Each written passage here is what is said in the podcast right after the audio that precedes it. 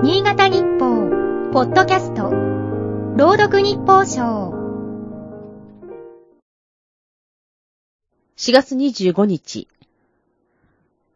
春の風というと、穏やかで暖かな印象がある。それでもひとたび吹く方向が変わるなどすると、たちまち荒々しく冷たい風にさらされることがある。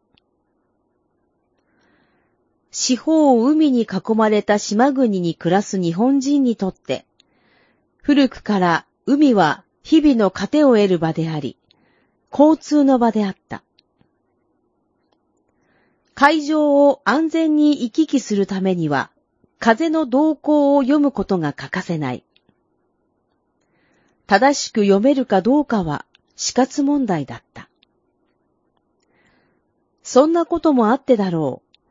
風という言葉には、世間の動きや流れといった意味もある。世の中の傾向のことを風潮と呼び、時々の成り行きや動向を指して、風の吹き回しという。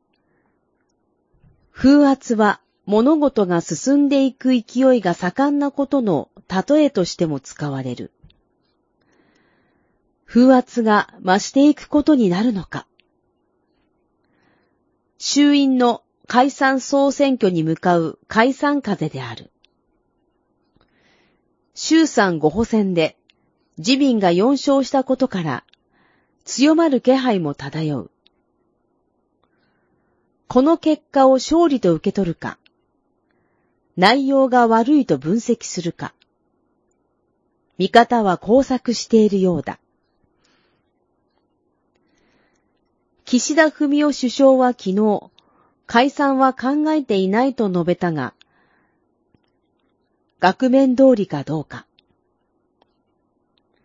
首相が有利な時期に解散できる特権には疑問の声もあるとはいえ、岸田氏は風の動向を読みながら解散戦略を練るはずだ。選挙も風に絡めて語られることが多い。風が吹くといえば、その時の社会の動向により、特定の方向に結果が導かれるような状況を指す。逆に、風は吹かなかったということもある。この先、風は吹くのかそして、風向きはどちらだろう正解がざわついてくることは間違いない。今日の日報書は FM ニーツ、桐生純子が朗読しました。